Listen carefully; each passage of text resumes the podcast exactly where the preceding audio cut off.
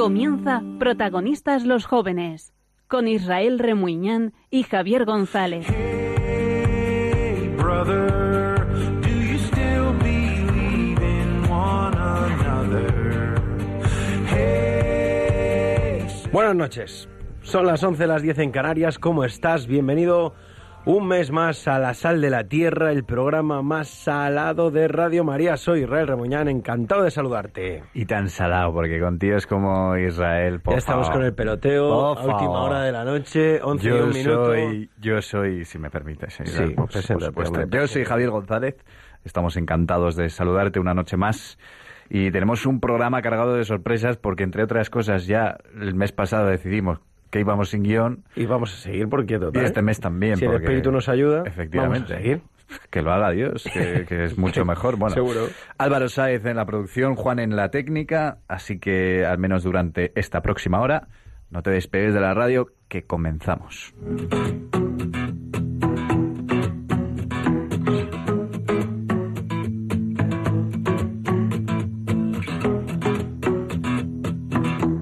Si os parece, hoy podemos empezar con un homenaje a San Juan Pablo II. Hemos rescatado dos sonidos para empezar, ¿eh?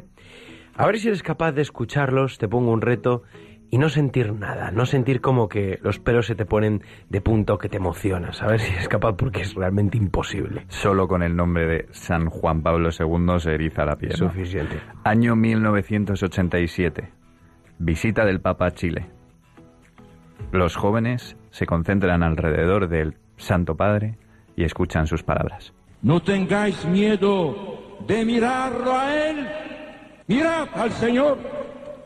Vosotros tenéis sed de vida, de vida eterna, de vida eterna, de vida eterna. Buscadla en quien no solo da la vida, sino en quien es la vida misma. Él. Eh, imagínate, Javi, escuchar esto en directo al Santo Padre, a Juan Pablo II, diciéndote, ¿queréis vida eterna? Preguntándote, ¿cómo no vas a decir Que respondes que sí. claro, ¿qué vas a responder? Al principio, claro, se quedan dubitativos. Hay que, hay que decir, que hay que decir, pues que sí, claro, que sí. Claro que sí. Y decirlo, mirad, Fue el, el principio del, del gran comienzo para mí de despertar la fe, porque yo era un, un niño pequeño, ¿no? Y ya fue un pedazo de referente San Pablo Juan Pablo II. II con Sí. esa, esa vida que tenía dentro de ese cuerpo ya eh, al final débil, ¿no? Claro, porque nosotros ya lo conocimos ya cuando se estaba apagando, ¿eh? Finales de los 90. Y aún así, fíjate. Y fíjate, y fíjate lo que dio de sí. Vamos con el segundo sonido. Seguimos con San Juan Pablo II. Visita del Papa a España. A muy pocos metros de aquí, precisamente, donde estamos nosotros. Año 2003. Aeródromo de Cuatro Vientos. Ahí, en ese momento, Juan Pablo II hacía repaso de su vida. Al volver la mirada atrás y recordar estos años de mi vida, os puedo asegurar que vale la pena dedicarse a la causa de Cristo. Vale la pena dedicarse a la causa de Cristo, ¿eh? Vale la pena escuchar a San Juan Pablo II, un hombre, Ya muy un santo que además fue capaz de perdonar a aquel que le quiso matar. Es verdad. Que no es ninguna No tontería. es ninguna tontería, Javi. Pues vamos a hacerle caso. Vamos a hacerle caso, vamos a mirar a Jesús y hagamos que esto merezca la pena.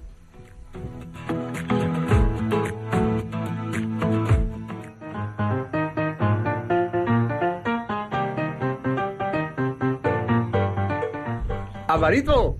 ¡Hombre! Has pillado bebiendo Hombre, agua. Te pillo bebiendo agua. ¿Qué música más buena escoges para las redes Pues sí, sociales? eh, pero todas, recordarla, ¿eh? Todas. No solo las redes sociales, ¿eh? Todas las músicas son buenas. Da gusto que vengas Todas, siempre, que todas, vengas todas. a presentarnos cómo puede ponerse en contacto la gente sí, con nosotros. porque esto sin, sin los oyentes y los jóvenes no sería nada. Porque Entonces, estamos en protagonistas de los Claro, jóvenes, en la entonces, sala. De la sal de la tierra. Nosotros que somos nativos digitales, si no tenemos otros medios de comunicación que no sea el radiofónico, pues estaremos muertos. Pues cuéntaselo a los que no Pues sean mira, tan, tan nativos digitales. Tenemos Facebook, ¿vale? Eh, la Sal de la Tierra, que estamos emitiendo a través de Facebook Live también para Ah, los sí, que nos quieran nos seguir. Saluda, están Alba. viendo, Saluda, saludos. ahí arriba, hola, Hola. hola, hola, hola. Tenemos Twitter, arroba la sal de la tierra RM. Tenemos Instagram, la sal de la tierra.rm. Tenemos un correo electrónico, protagonistas los jóvenes 6, arroba radiomaria.es.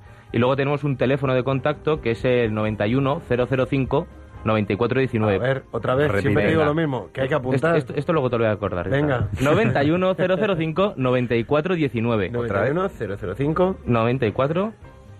¿Cómo sigue? 19. Ahí, muy Ahí, bien. muy bien. Mira, Por- vamos a aprovechar para mandar saludos, si te parece, ¿eh? A ver. David Andrés Oval Barro, hey colegas, nos dice Taboada. ¿Qué pasa, colega? Purificación Cardeña, saludos desde España, María Antonia, desde Chicago, República Dominicana, bueno, Los Pilar, Ángeles, de San Fernando, María. Estados Unidos.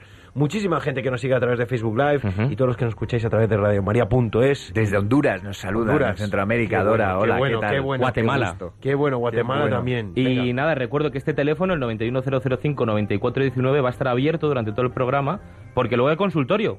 Consultorio de Radio María, Llamad, claro. que voy a estar ahí para cogerlo, nos cuentas qué tal te ha parecido el programa y lo comentamos en directo contigo. Así que nada, chicos. Muchas Venga, gracias, mucha Álvaro. suerte. Pues para dentro Siempre de la gusto. otra vez. Venga, venga, ala, Qué lujo, qué lujo. ala, fuera.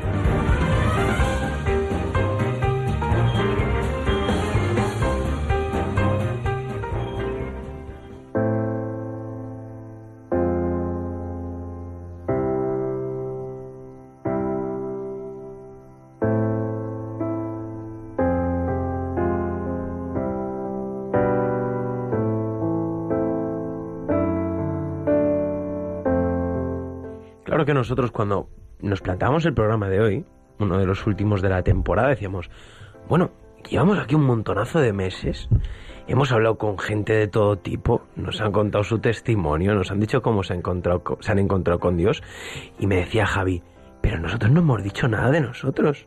La gente no sabe cómo nos hemos encontrado nosotros con Dios. Y yo no sé qué historia tendrá Javi, la vamos a conocer ahora, pero si os parece, ¿por qué no nos entrevistamos el uno al otro? Yo creo que no es mala idea, ¿no? Sí, total. No hay, no Sí, hay- total. Sí, total. No, hemos trabajado hoy, lo ha hecho todo el pobre Álvaro, no tenemos entrevista, pues, pues nos a entrevistamos entre tú y yo. nosotros y así la gente nos conoce. Porque es que al final la gente normal también tiene su historia, Claro. su testimonio, no hace Bueno, falta buscar gente normal, nosotros tampoco. Sí, bueno. bueno, que Bueno, aparte de nosotros, los, de normales sí, también. Sí, ¿no? sí, claro. Pues bueno, Javi, si te parece, vamos a empezar. Claro, ¿qué me gustaría a mí saber de Javi? Pues muchas cosas. Empecemos por ti, si te parece, ¿no? Venga. Primero, me gustaría que me dieses explicación a una cosa. Porque el primer día llegaste aquí y te presentaste diciendo, yo una película de la que me acuerdo es de una que va de un señor mayor que vive una historia de amor y luego llega un niño. Claro, la peli de App. Vamos a escucharlo y después te pregunto por qué. Buenas tardes. ¿Precisa usted de alguna ayuda, señor? No, Si quiere, le ayudo a cruzar la calle. No, Si quiere, le ayudo a cruzar el jardín. no, Si quiere, le ayudo. no. Au. Carl Fredricksen ha soñado con aventuras toda su vida. Y hoy su aventura por fin despegará. Claro, App, ¿por qué? ¿Qué significa esta película para ti? No lo sé, en realidad tampoco es que sea mi película referente, pero como eh, fue un programa en el que hablábamos de nosotros mismos Hmm. y me preguntaste una película, pues te dije esta. La verdad es que mm, se la intento colar siempre a mi novia, porque mi novia está empeñada en que veamos una película romántica juntos. Claro. Entonces, bueno, pues yo Tú eres poco, eres po- poco romántico, Javi. Yo creo que soy muy romántico. Y entonces, Pero romántico bien, de los de antes, caballeroso. ¿cómo es un romántico de antes? Pues como yo.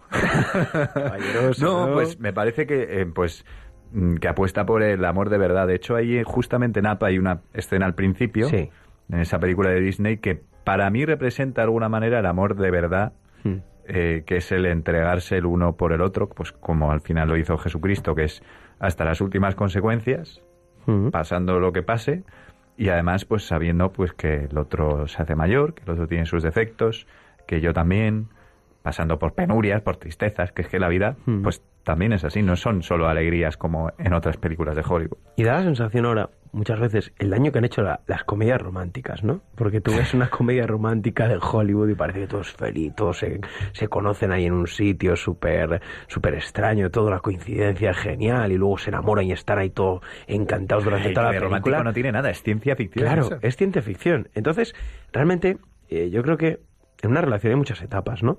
Y yo creo que luego se llega a una etapa fundamental que es la del amor un poco maduro, ¿no? Que es la de que acabas de decir tú, Javier, ahora que me lo recordaba.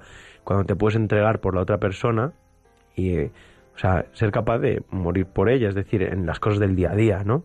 Sí, de poder hacerte luego. más pequeño que ella, eh, humilde, ¿no?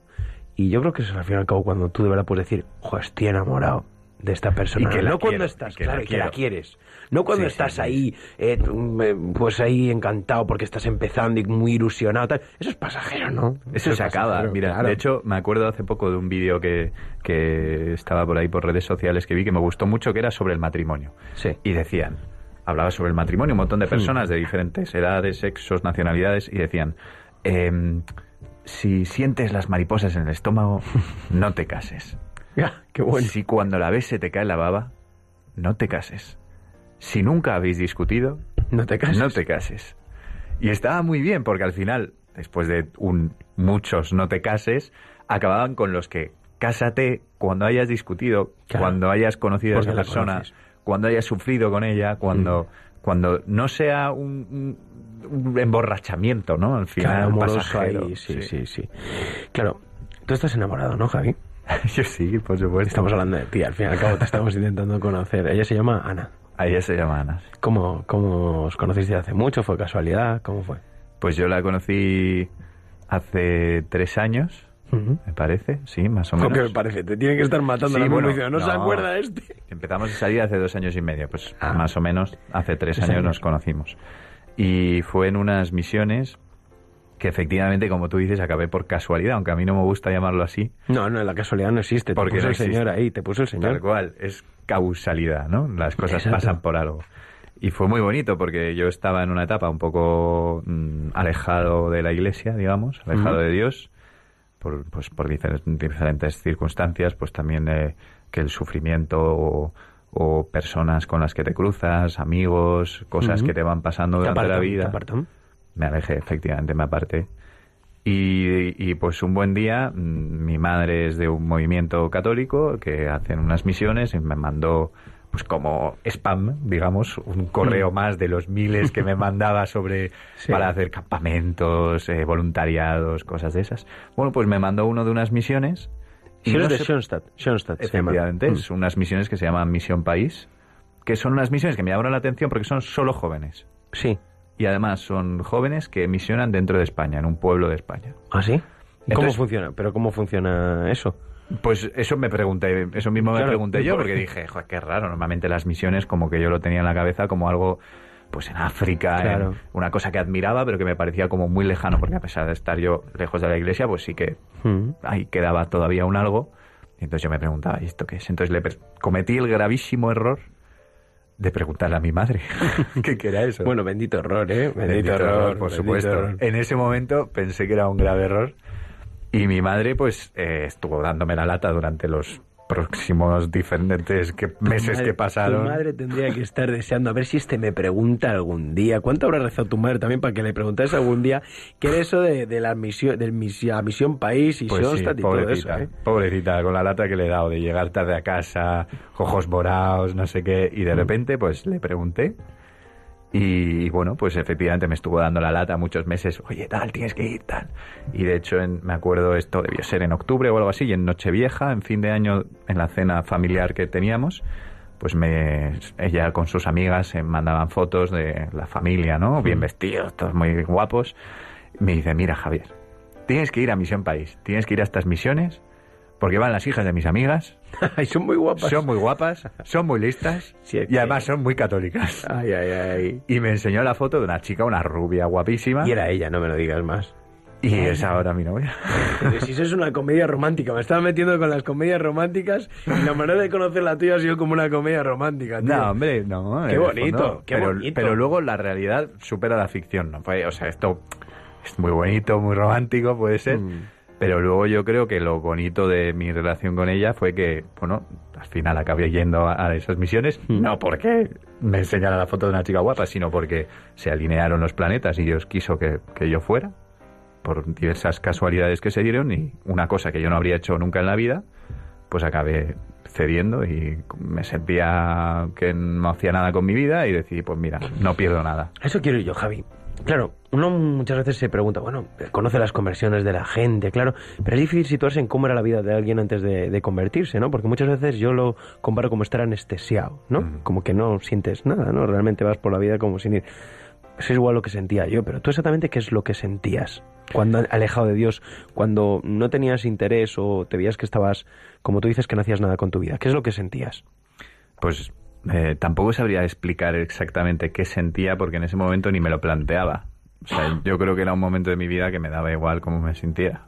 Me apetecía salir de fiesta, eh, que también está bien hacerlo eh, de una manera normal, ¿no? Pues yo llegó a un punto en que no lo hacía normal, era que estaba todo el día de fiesta, eh, no iba a clase, no me tomaba las cosas en serio.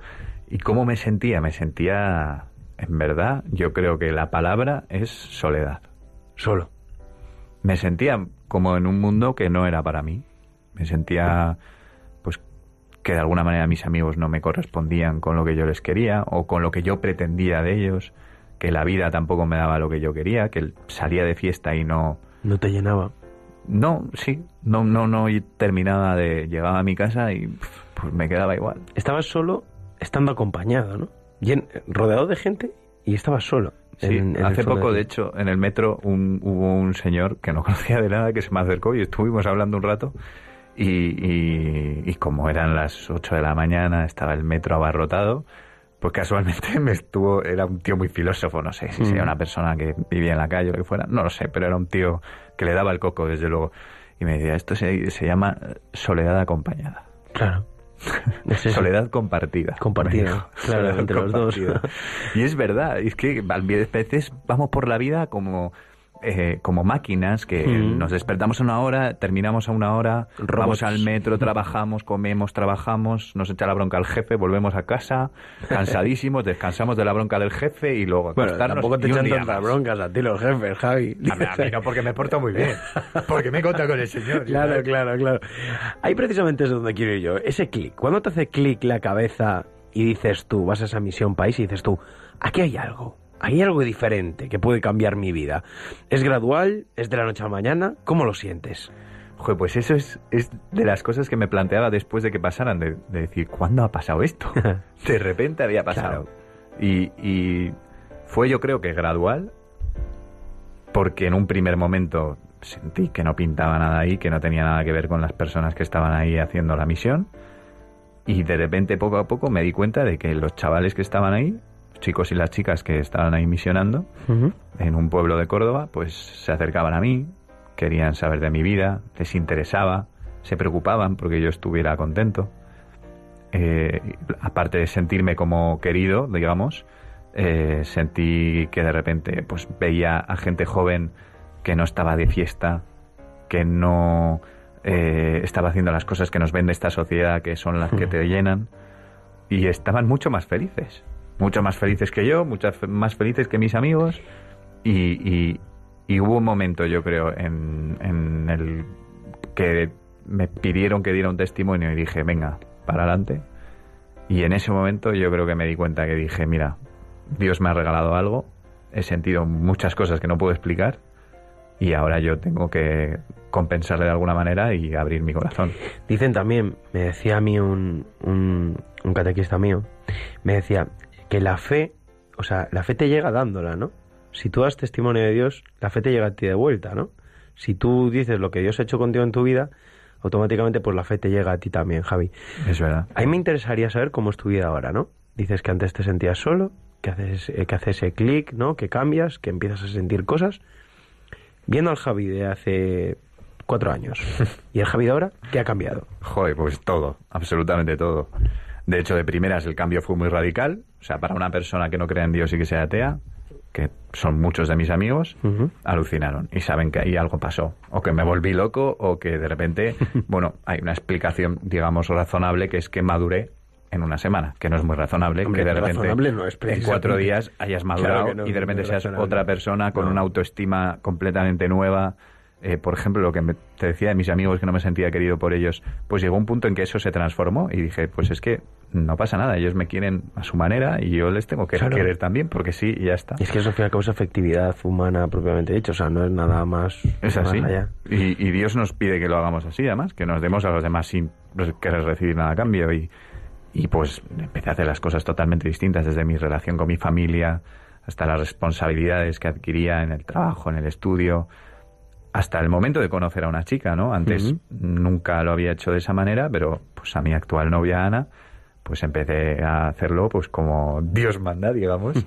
Pues la llamé, empecé a quedar con ella eh, para conocerla, porque quería saber quién era, quería saber si, si yo, si podíamos compartir de alguna manera una vida, o sea, como un plan de futuro, pues precioso, ¿no? Y luego, pues todo cambió radicalmente. Yo estaba feliz, estaba alegre, estaba en una nube. Ahora, gracias a Dios, ya no estoy en esa nube, porque eso era una locura. Claro.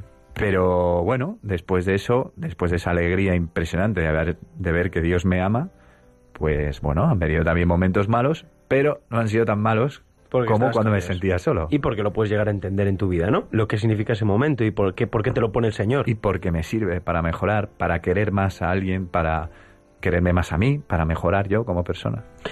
Te voy a poner dos sonidos más, ¿vale? Estamos ya terminando, no te voy a hacer sufrir más, ya estamos terminando. Dos sonidos y me dices lo que sientes al escucharlos, Vale. ¿vale? Empezamos por el primero. Va a sacar el córner Gaby, la pelota hacia el punto de penalti. Gol, gol, gol, gol, gol, gol, gol, gol, gol. Gol del Atlético de Madrid que empata. Gol de Godín, ¿qué es esto? Gol de Diego Godín en el Camp Nou hace unos años que ganamos la Liga. Álvaro se está riendo también, que sé que es del Atlético. también. Mágico. sí, es es ¿Qué la es, manera... qué es lo que sientes tú? Eh, bueno, hombre, el Atleti para mí, pues por tradición familiar al final, porque mi padre es del Atleti. Bueno, yo creo que es que se nace siendo del Atleti. A mí el fútbol no me gusta, siempre lo digo. A mí me gusta el Atleti. El Atleti. Eh, pues me siento alegría, obviamente. Y sobre todo que el Atleti también, al margen del fútbol ya, porque a veces el fútbol también crea pues muchos enfados que no merecen la pena. Pero creo que el Atleti también me ha enseñado cosas. Aunque, o por lo menos Dios me ha querido enseñar cosas O sea, a través, de, ser Atleti. a través de ser del. Atleti. Que son pues el esfuerzo, el ser humilde, el trabajar y a veces también el saber que la derrota no es tan mala. ¿Cuántas formas tiene Dios también de encontrarse con uno, eh? Vamos con el segundo, con el tercer sonido, Javi, escucha. Espero lío. Que acá dentro va a haber lío, va a haber. Que acá en, en Río va a haber lío, va a haber. Pero quiero lío en las diócesis. Quiero que se salga afuera. Esto es una llamada, ¿eh? Pues sí, desde luego. Y yo pienso que es la mejor llamada que podemos tener, sobre todo los jóvenes, pero vamos, creo que todo el mundo, que es salir a hacer lío, a liar la parda, lo que estamos haciendo aquí Sí. en Radio María, No, abrirnos, salir ahí fuera como personas que somos normales y corrientes. Eso es. Y querer a la gente, hacer lo que Jesús nos dijo, nada, ni más ni menos. Intentar que esa misión, que una vez yo fue una semana de Misión País, ¿no? Un proyecto, pues que esa misión se extienda a cada día, a cada hora, a cada minuto, cada cosa que uno hace con cada persona. ¿Qué es lo que quiere Dios para mí en este preciso momento, no? Llevarlo al día. ¿Qué es lo que quiere Dios para mí en el día de hoy? ¿Qué es lo que quiere que haga? ¿A dónde me tengo que dirigir? Bueno, Javi. pues y muchas veces me sale mal, ¿eh? Ya, las pero cosas, bueno, es eso, la mayoría. Ya contamos con eso, con eso lo contamos todo. Javi, gracias. Me, me- sale mal de, como darte las gracias cuando estamos aquí en la Sí, es un poco mesa, raro, la verdad, Pero bueno, gracias por estar aquí en la gracias sal de la ti, tierra. Gracias por estar aquí en la sal de la tierra.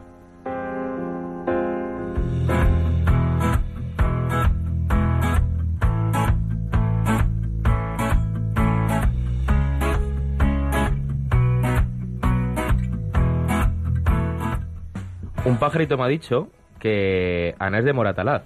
Efectivamente, Es vecina. buena, es buena gente, vecina. es buena gente. Hombre, ya por. No necesito saber nada más. Como tú, Álvaro, es que eres, que eres un Decíais, Moratalaz, ¿qué tendrá Moratalaz? Donde esté Buena La Coruña, gente. vamos a ver, Moratalaz. ¿Qué es Moratalaz? ¿Hay playa en Moratalaz? Yo no sé cuánta gente nos estará escuchando desde Moratalaz, pero realmente Bueno, Bueno, pues Israel, ahí Ana, sí, Ana y. Álvaro. Todos mis respetos a Ana, que seguramente nos esté escuchando también y me parece una chica fantástica, que la conozco personalmente. Pero bueno, como en La Coruña no se vive ni... ¿eh? Como, si la playa fuera Venga, aquí. hombre, con- Decíais, Vamos a ver. de- decíais con, con Javier que, que había que salir a la calle, ¿no? Y ver qué es lo que Dios nos mandaba y nosotros llevamos seis meses saliendo a la calle con la Virgen, preguntando a los jóvenes, bueno, pues cosas que nos inquietan, cosas polémicas, cosas no tan polémicas. ¿Y qué te has encontrado? Y esta vez, eh, afortunado de mí, yo estoy de vacaciones, porque yo ya acabé la universidad. O sea que estás todo el día de Sí, fiesta con la Virgen, exactamente. vamos. Imagínate, Y si claro, ya estaba antes, y imagínate ahora.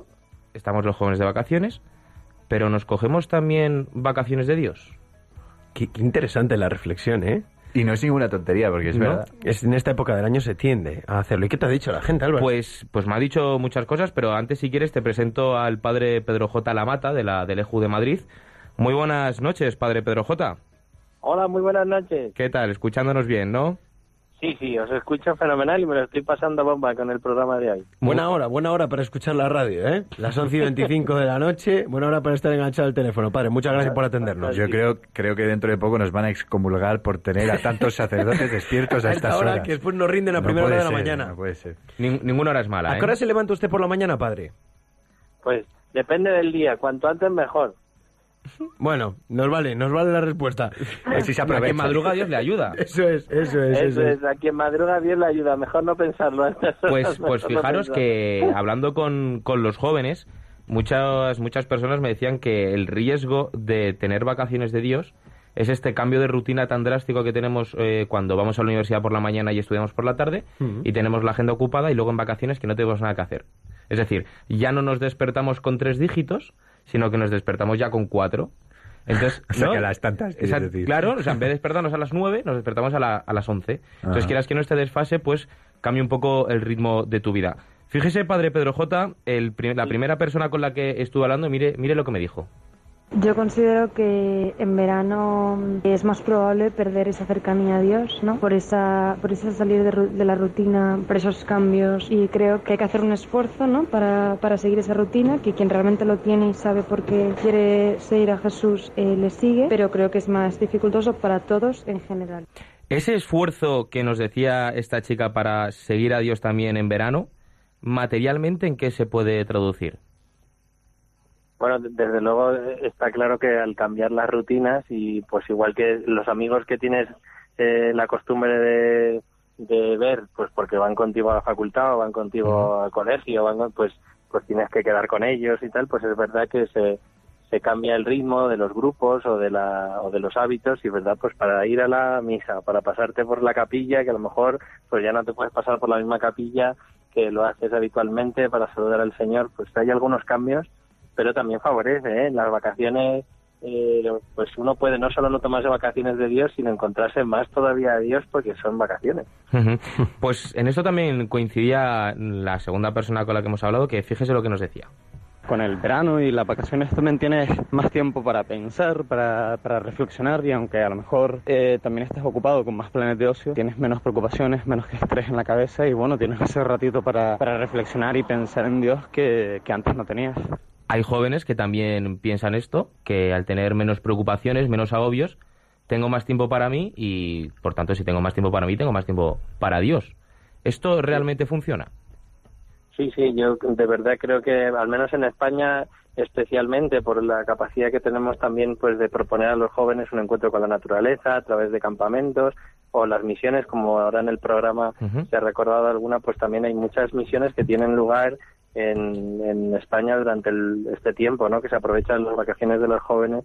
Incluso hay una disposición creo yo ¿eh? en pasar a la contemplación mejor no cuando uno tiene menos prisa es capaz de contemplar no solo los paisajes externos, sino el paisaje de su propia alma, de su propia vida, de su propia historia y encontrar a Dios más fácilmente que en la vorágine del día a día. Mire, padre Pedro J, un mensaje que nos llega de un sacerdote como usted a través de Facebook Live. Juan Evangelio Díaz nos dice, ¿por qué los curas nos tenemos que acostar temprano? Nos perderíamos programas como este.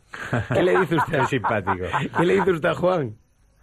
Hombre, pues que de vez en cuando hay que trasnochar para escuchar los programas buenos y al día siguiente dormir la fiesta.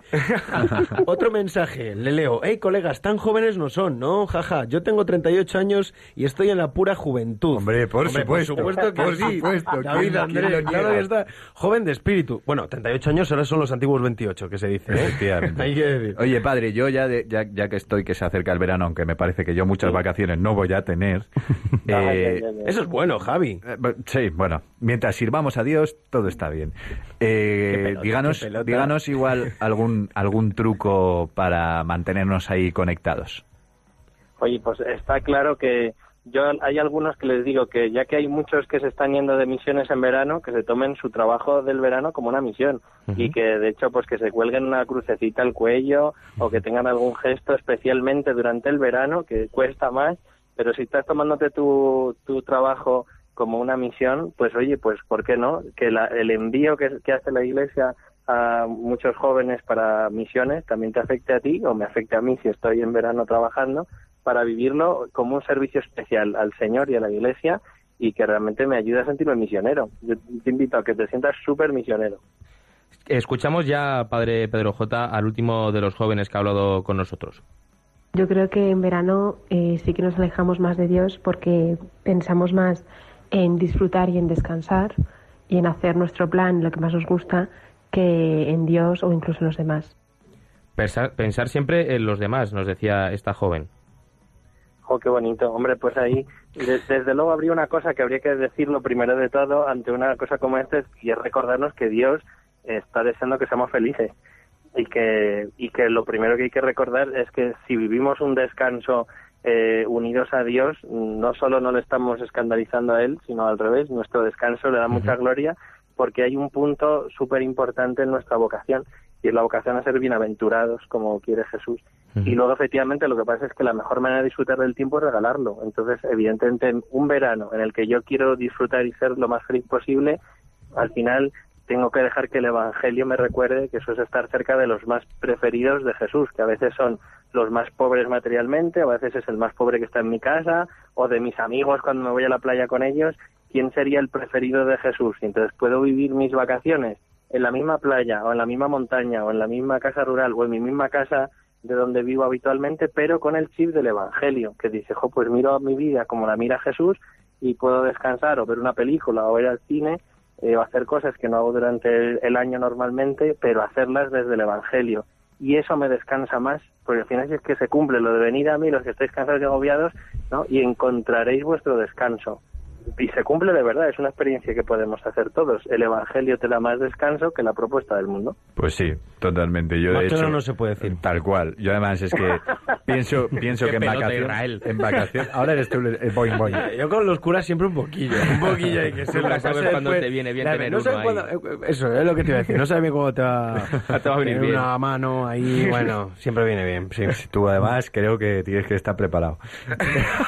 ¿Por qué? ¿Por qué Verano- lo dices? Yo a mí me ¿Por qué parece- insinúas? ¿Qué insinúas, Javier? En verano yo creo que es uno de los mejores momentos para encontrarse con Dios de verdad, porque es que yo lo pienso ahora mismo, a un mes de mis vacaciones, en el chiringuito. Pero no era que no tenía las vacaciones, Javi. Ya se- ya se las ha Ahora ya puesto. se las ha puesto. Dentro de un ya. mes, en agosto, Ah, vale, vale. 10 días.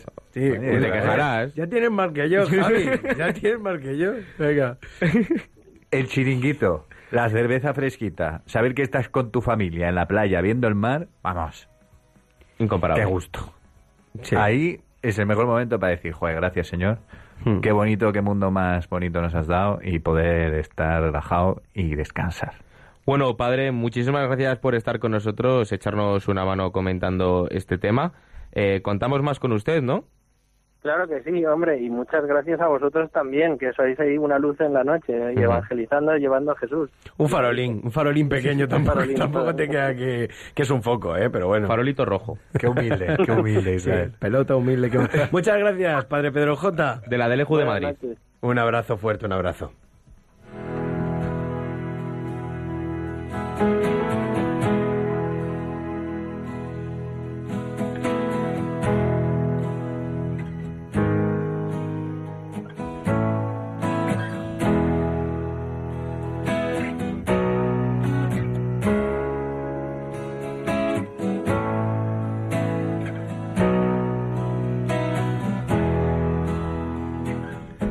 Pues hoy estamos aquí de... en- Es que además es una cosa que nunca hemos hecho, porque al final te pones a entrevistar a... No sé cuánta gente hemos entrevistado este año, pero unas cuantas personas, una veintena, ¿no? Por ahí. 150 o más. Sí, por ahí, o Sí, por ahí, 300, 300, sí, 301 más o menos, sí. creo que han sido con Ha la de mucha hoy. gente la que ha sido por mucha gente. El caso es que, pero nunca se me había ocurrido en el fondo decir, oye, y la persona que tengo al lado, que a veces se nos olvida, oye, pero como vamos aquí perrados todo el día, pero y el que tengo al lado le conozco, yo creo que a Israel le podría conocer mucho más. Y yo creo que hoy es el momento. Sí, si mira, te parece. date un micrófono, qué bien, qué bien, qué bien. Además te pillo que, que no puedes escapar. Me pillas a contrapié. Estás en la radio, estás ahí metido. Ya, en- no me voy a ir. Aquí además el me están, viendo, transistor. me están viendo por Facebook Live. y Entre no- el Facebook no Live y, y que no puedes salir de la radio, pues, Bueno, pues no nada, queda otra. Dale, ya, pecho descubierto, Javi.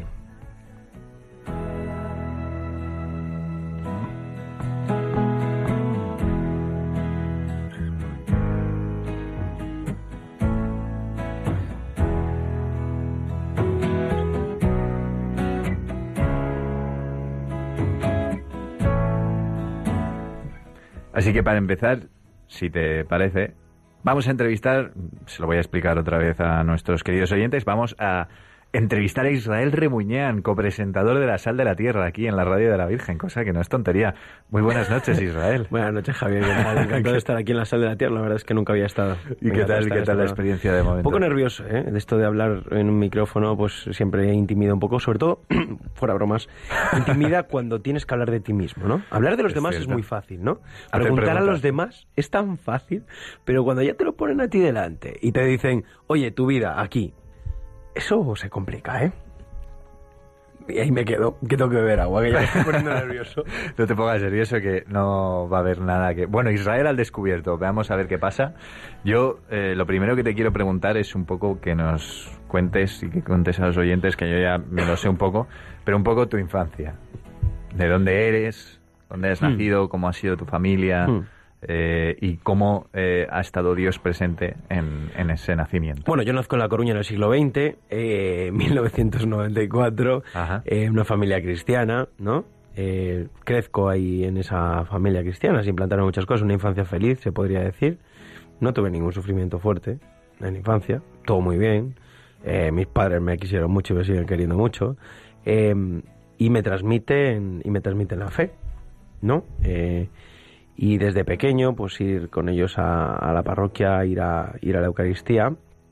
Y cuando, bueno, siempre una infancia feliz, me transmiten la fe, toda mi familia, casi toda mi familia, bueno, una parte de ella bastante grande es, es cristiana, y es como que Dios siempre ha estado muy presente, ¿no? Me enseñan a rezar por las noches, me dicen que, que Dios tiene que formar parte de mi vida y es en lo que crezco un poco, ¿no?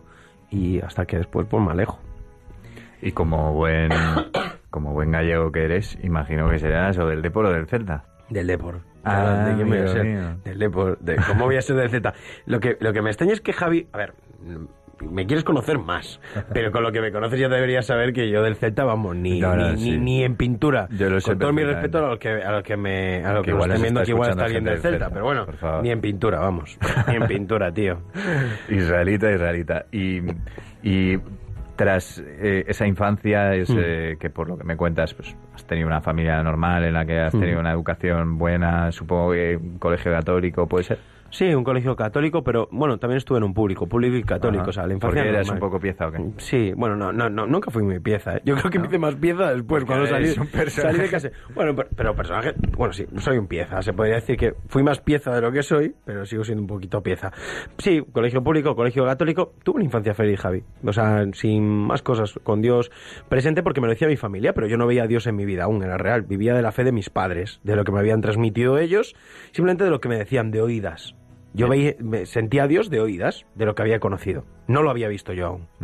Ya has dicho que has llegado a ser más pieza que ahora. Sí. ¿Y por qué? ¿Qué pasa? Muy pieza. Yo me voy de mi casa con 18 años a estudiar periodismo en Valladolid y vivo alejado de Dios por completo. Me alejo, yo con 14 entro en el, en el camino no catecumenal, hago las catequesis, que es un movimiento de la Iglesia Católica, pero con 18 me voy. O sea, me voy, veo la libertad de salir de mi casa y digo, bueno, aquí lo voy a aprovechar yo, porque claro, como no tenía una experiencia de Dios en mi vida, digo, pues aquí yo voy a ser, si todos salen, yo voy a ser el que más haga. Si todos hacen esto, yo voy a ser el que más, el que más, el que más, ¿no? Entonces me voy a estudiar fuera Y un poco me sentí identificado con lo que contabas tú antes porque salir de fiesta, todo lo que te la noche, el beber, eh, estar con chicas de manera desordenada, pues todo eso, ¿no? Buscar la felicidad al fin y al cabo en que te quieran, en ser el mejor, en que te reconozcan, en ser el que destaca, que al fin y al cabo que buscar la felicidad en todo menos, menos en lo que realmente te da la felicidad. Y yo sentí ese vacío profundo, ¿eh? Eso del que hablas tú, esa soledad estando acompañado, yo lo he sentido, ¿eh? ¿Y, cómo- y, y te acuerdas algún momento en el que dijiste Sí. yo lo he sentido? Sí. Por ejemplo, yo estaba, empecé con una chica, eh, viví el noviazgo completamente pues, fuera de la iglesia, sin haciendo lo que quería con ella, vamos, castidad cero, ¿eh? Y, y eso me hizo mucho daño a mí, me hizo mucho daño. Y yo he sentido mañanas de absoluta soledad, ¿eh? En medio de ese proceso. De cuando fui consciente, porque al principio estás como anestesiado, no eres consciente del daño que te está haciendo el pecado, ¿no? Te alejas y vas por el mundo por ir. no le das muchas vueltas, no sientes nada, vas así.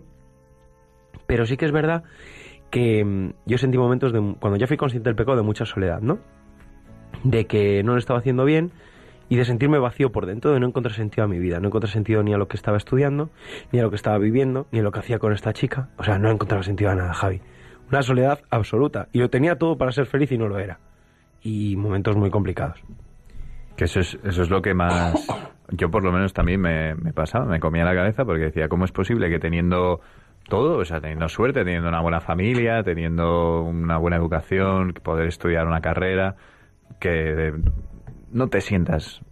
O sea, que tan- es como si te hubieran vendido una cosa y, Sí. y que la has comprado, y, pero no, Mira, te han timado. Es que es lo que vas buscando, ¿no? Tú siempre vas buscando, crees que dices, bueno, el sacar buenas notas me va a hacer feliz. El estar con una chica me va a hacer feliz. El tener muchos amigos y salir de fiesta me va a hacer feliz. Y descubres que no. El tener el trabajo que siempre soñó me va a hacer feliz. Y descubres que no. Y todo es frustración tras frustración. Y te llega una del revés y no te levantas ya. O sea, el tema está en que tú solo puedes ser feliz, yo creo, con las cosas que te van viniendo y con lo que vives y tienes a Dios en medio. Si no es que es imposible. Porque todo te va a llevar a frustración. Porque por tus propias fuerzas no vas a poder hacer nada. Y que eso no significa que uno no sufra, porque al final Claro que no. sufre lo mismo, porque tu condición humana.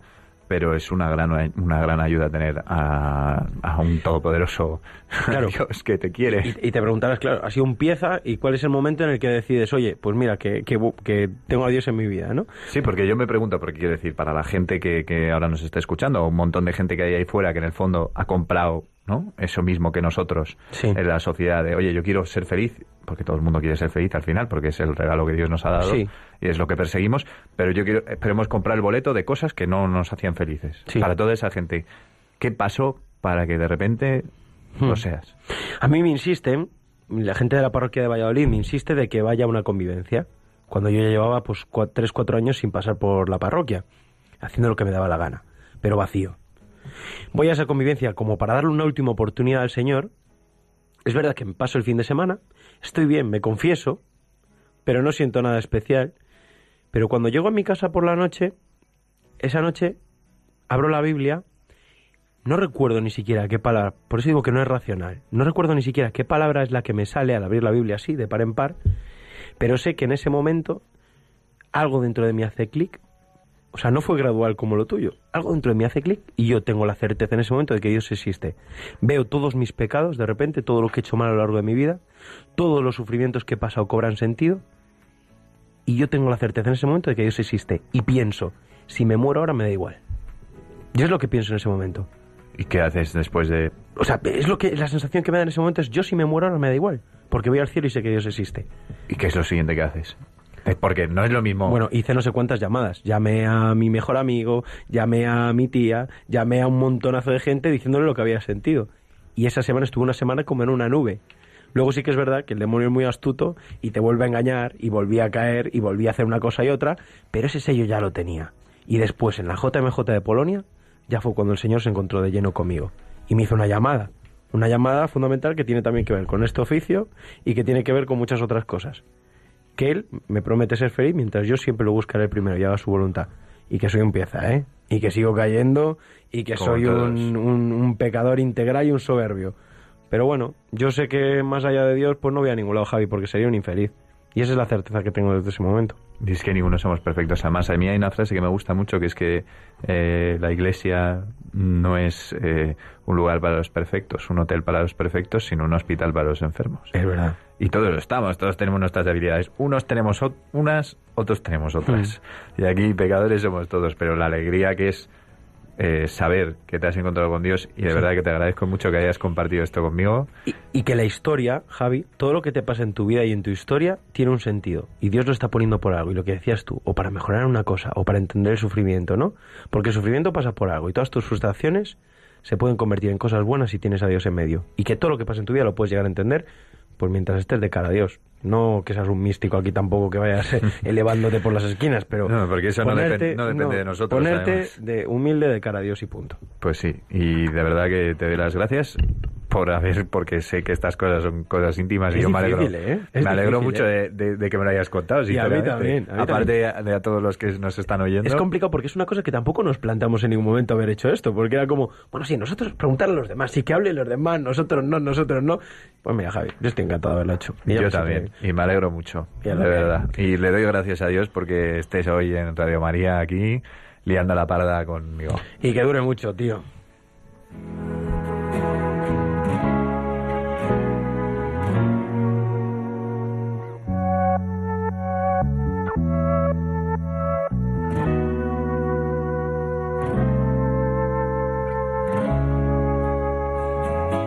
Y claro, la temporada es muy larga, Javi, y hemos hecho muchas cosas desde que, hemos- Muchísimas. desde que Sí, empezamos. Sí, sí. Y Álvaro se ha puesto a recopilar cuáles son los momentos que nos ha dejado esta Pues sí, temporada. de antes, de la Tierra. eh, permíteme, Isra, que se me han puesto los pelos como escarpias escuchándote, ¿eh? De verdad. Oh, qué bueno. Ahora el pelota soy yo, y ahora el pelota soy yo, ¿eh? Quedaba, quedaba yo. Bueno, yo pues no lo entiendo, tío, no ¿Pero lo ¿Con entiendo. qué? ¿Con qué? Cuéntalo, abre el corazón. No, con, con todo, con... Al final es lo que hemos estado haciendo en Radio María esta temporada, que era buscar el lado humano de las personas. Y sí, hemos traído a mucha gente que ha vivido experiencias, pues quizá más llamativas, pero al final el día a día de una persona normal como Irra, como tú, Javi, O como tú, Álvaro. como yo, aquí. como yo, es, esa es igual de, de- de grande que, que cualquier otra anécdota espectacular. ¿Qué su- qué ha supuesto para ti estar aquí en Radio María este año? Pues, pues a nivel personal, la verdad que una muestra de confianza por vuestra parte brutal. bueno, confianza de ellos, vamos, en Dios Nada, total. cogimos, eras el último de la lista, lo que pasa es que todos los demás nos dijeron... El "No". único que a las 11 estaba despierto. aquí a las 11 un día. No, pero, pero sí, yo agradecimiento siento al haber estado con vosotros seis meses. Creo que hemos hecho mucho bien y sobre todo creo que me habéis hecho mucho bien. Yo creo que conoceros a vosotros aquí en acción, buscando estas historias, ah, me ha ayudado a ver quizá el mundo de otra forma, a saber que no estamos solos, esa soledad compartida que decía Javier. Pues sí, que muchas veces a lo mejor estamos solos, no nos damos cuenta y seguimos a nuestra bola. Entonces, nada, que bueno, pero que no nos vamos a poner tampoco así de ñoño. ñoño, porque al final acabamos aquí los tres abrazados Estoy- y no, estoy no- os he dado, no os he dado las gracias a vosotros no dos. queremos Os he eso. dado las gracias a vosotros dos, pero también se las quiero dar a Juan, a nuestro técnico, por soportar mi caos siempre ahí en la producción. Y a nosotros. le, da, nosotros le da igual. Y a nosotros. Juan, Juan, un aplauso para Juan, por favor. Está, mira, mira, ay, Y es que, como decíais, estos seis meses han dado para mucho, mucho, mucho. Hemos contado historias a porrón, tristes, alegres, historias graciosas, de todo tipo, pero como siempre con la misma mentalidad, el lado humano, buscar ese lado humano de las personas, de estas historias, porque muchas veces no nos damos cuenta de lo afortunados que somos. Afortunado por, por, por, por haber tenido la educación que hemos tenido y también por haber vivido, por ejemplo, en un país como es España. Por- ¿Y por qué digo esto? Dirá Javier, ¿por qué dice esto? Yo Porque sé. no sé si recuerdas Ya lo sabes, Javier. Huele, huele. el primer programa de Radio Jaume, María que Irak. estuvimos hablando con Jaume Vives, un Ahí. católico que no se creía cómo podía haber católicos perseguidos por el mundo y dijo, tengo que verlo y se fue a Oriente Medio, efectivamente, a grabar un documental, Los Guardianes de la Fe. Y nada, estuvimos aquí hablando con él y esto era lo, lo que nos contaba. Eh, cuando empezó bueno pues a ver eh, que hay cristianos en otras partes del mundo en las que pues se les persigue y se les mata por el simple hecho de ser cristianos, o sea, nada más ser cristianos. Y no solo se les persigue y se les mata, sino que se les quita todo aquello en lo que nosotros ponemos nuestra comodidad y nuestra felicidad, ¿no? Pues una buena casa, un buen trabajo, un buen sueldo, unos ahorros, la educación de los hijos. Entonces, claro, mi primera reacción ante eso es, eh, no me lo creo, o sea, no es posible, por dos motivos.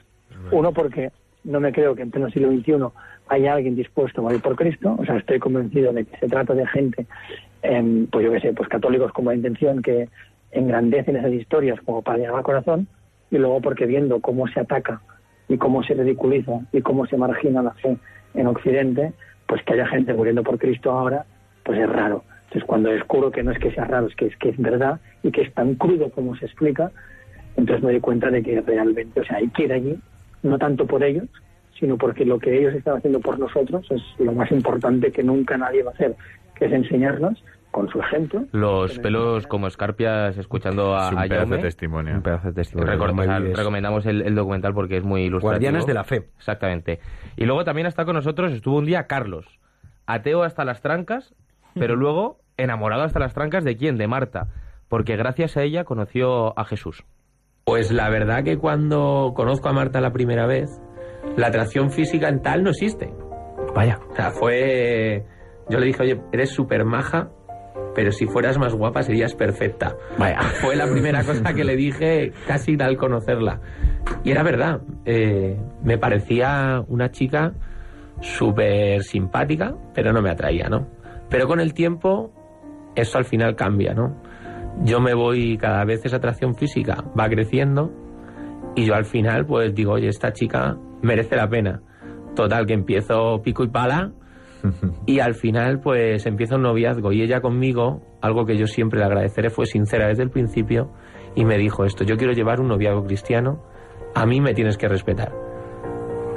Yo lo primero que dije fue, se me quedó una cara, pues eso, os la podéis imaginar, ¿no? Imagínate la cara de Carlos cuando Marta le dice, el ateo haciendo lo que le da la gana toda la vida, oye, a mí me respetas. Tú imagínate. Y acabó convertido y, y no solo enamorado de Marta, sino enamorado de Dios hasta las trancas. Y ahora con no sé cuántos niños ya, enamoradísimos los dos. Hemos tenido historias interesantes como la que tuvimos el mes pasado, hace muy poco, con José Eduardo.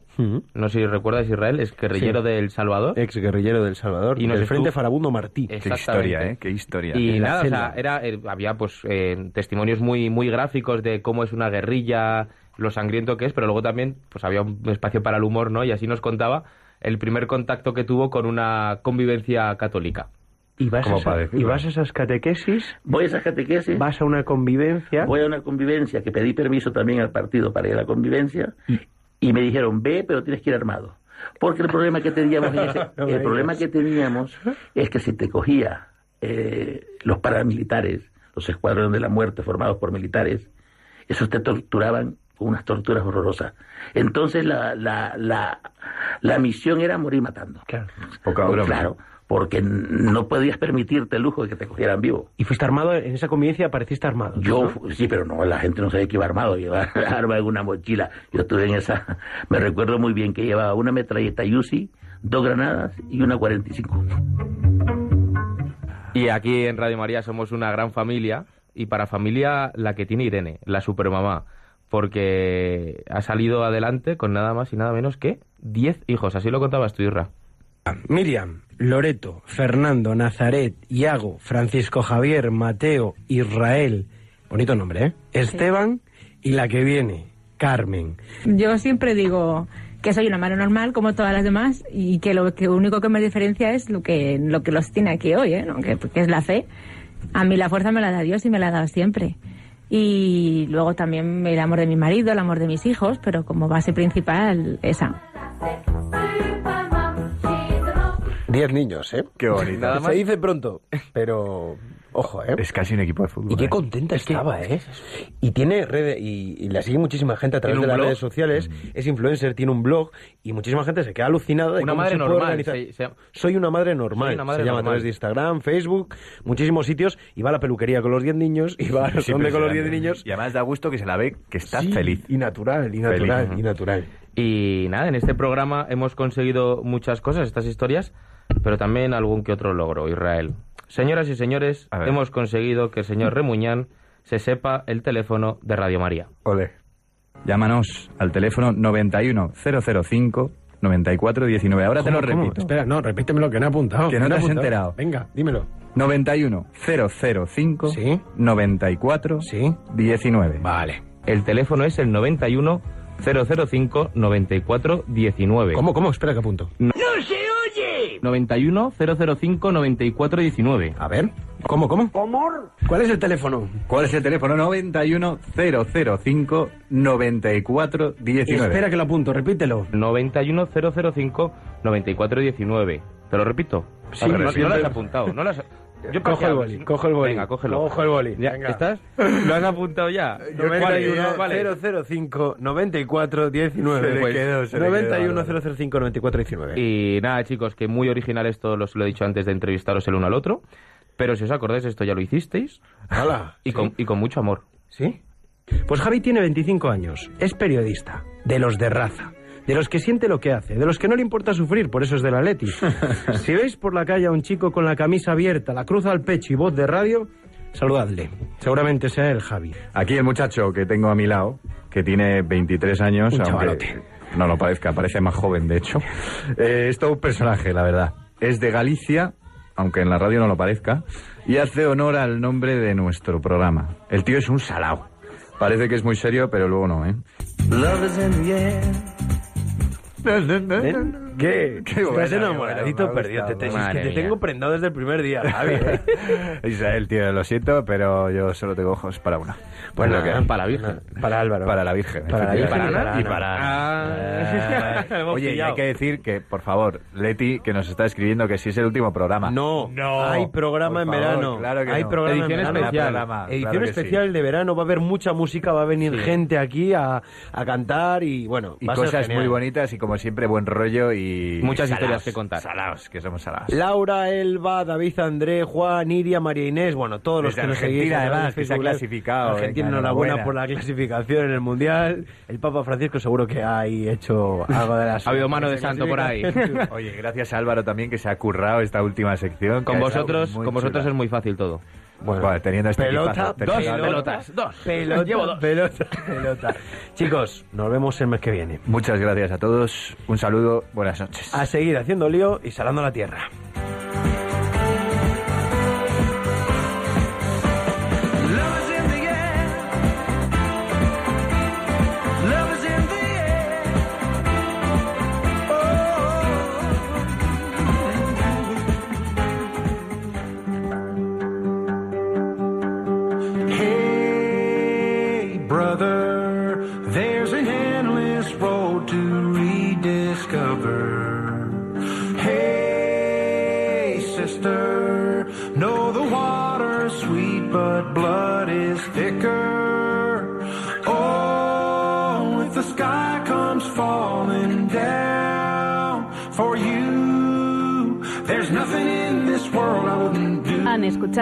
Protagonistas los jóvenes con Israel Remuñán y Javier González.